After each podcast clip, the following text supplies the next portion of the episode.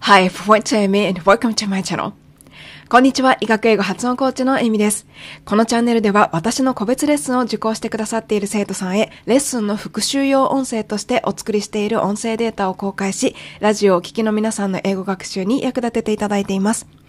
今から聞いていただく音声には、もともと冒頭に生徒さんのお名前をお入れしていました。その部分は今回無音で上書きしてご提供します。さらに個別レッスンの後の復習用のものなので、今回聞いていただいて、ちょっと説明が足りなくて分かりにくいと感じられるところもあると思います。細かい部分はウェブサイトの記事の中で解説するようにしていますので、ぜひそちらもご覧になってみてくださいね。さて、前置き終わりです。今回のトピックはこちら。今回はハリソン内科学のポッドキャストエピソード1を使って英語の発音練習をしていきます。はい。この日の先生はですね、とても勉強熱心な方で、普段から車の運転中とかにですね、ハリソン内科学のポッドキャストを聞いて医学の勉強をしているという、英語と医療と両方勉強しているという、とても素晴らしい笑顔の素敵な先生です。その先生とハリソン内科学のポッドキャストのエピソード1を使ってしばらく英語学習をしています。今回は発音学習としては二重母音という母音があるんですけれども、その中の I という音を練習するという回でした。ハリソンのエピソード1にリドカインパッチという言葉が出てきましたので、ちょうどそこを使って練習をしたというような感じになります。さて、リドカイン。英語でどのように言うかご存知でしょうか？リドカインでは実はちょっと通じないかもしれません。それから今回は他にですね、局所的なとか、全身のとか、アセトアミノフェンなどの言葉も出てきますので、一緒に練習していきましょう。それでは、どうぞ。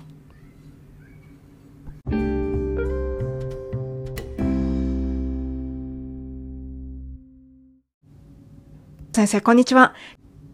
4月16日のレッスンの復習です。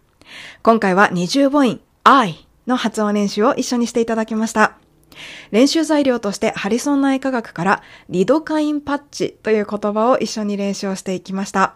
先生、リドカインは英語でどのように発音するのでしたでしょうか？そうですね。リのところがライという風に読まれまして、そして、えー、リドカイン、カインのところがケイという風に発音されていました。つまり、ライドケインというふうになっていたと思います。それでは、ハリソン内科学のキャシーのセリフを聞いて、真似をして練習してみましょう。リドカインは、ライドケイン。ライドケインパッチ。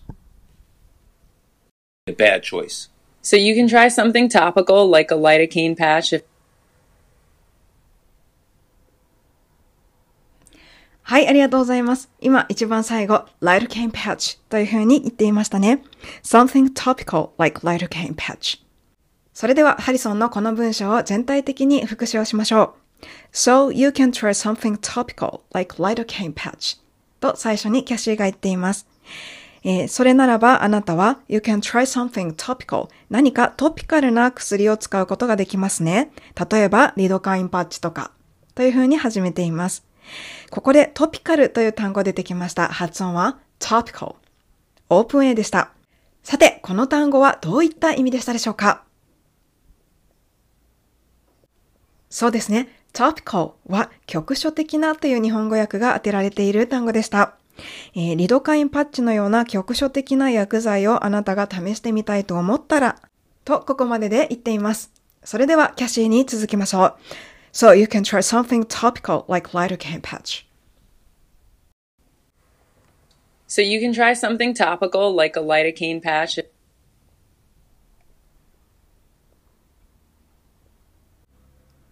はい、ありがとうございます。この文章、まだ少し続きがありました。最後までいきます。So you can try something topical like lidocaine patch if it was something focal. というふうにキャシーは続けます。もしそれが何かフォーカルなものであるなら、ライドケインパッチのような局所的な薬剤を使うこともできるでしょう。と言っています。さて、ここで focal という単語が出てきました。この focal はどのような意味でしたでしょうか？そうですね。ありがとうございます。focal はさっきの topical と同じような感じで局所的な、原曲的なという意味を表す形容詞です。もし患者さんの症状が原曲的なものであるのなら、あなたはリドカインパッチのような局所的な薬剤を使うこともできます。というふうにここまでで言っていました。では練習してみましょう。So you can try something topical like lidocaine patch if it was something focal. Probably a bad choice. So you can try something topical like a lidocaine patch if it was something focal.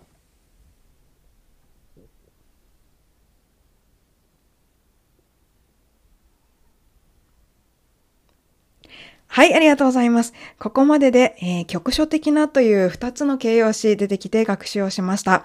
topical、そして focal という単語でした。そしてもう一つ、リドカインの発音はライドケインという風になりましたね。ライドケインパッチ。確認しましたところで続きいきましょう。文章がまだ続きます。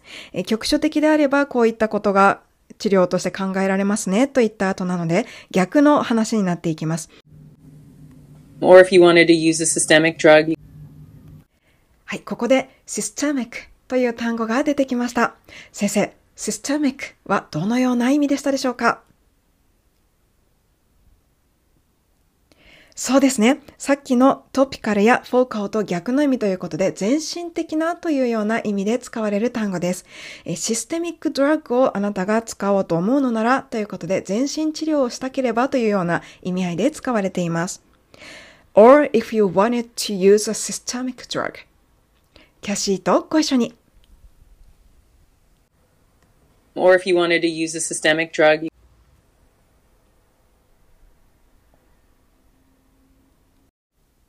はい、ありがとうございます。systemic drug。全身に何かしらの効力がある薬ということですね。さて、文章続きます。もし全身的な薬を使用したいと思ったら、You could try something like acetaminophen. 何かアセトミノフェンのような薬を使うこともできるでしょう。というふうに言っています。さて、ここでアシトミノフェンという薬剤出てきているんですけれども、発音が難しかったですね。キャシーはアセトミノフェンと発音しています。アセトではなくアセイトですね。アセトミノフェン。では、まずこの部分だけ。アセトミノフェン。キャシーとご一緒に。like acetaminophen. ありがとうございます。それでは文章でいきましょう。You could try something like acetaminophen.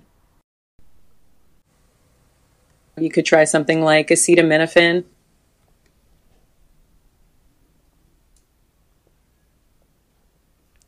ありがとうございます。今回の学習はここまでです。また明日も頑張りましょう。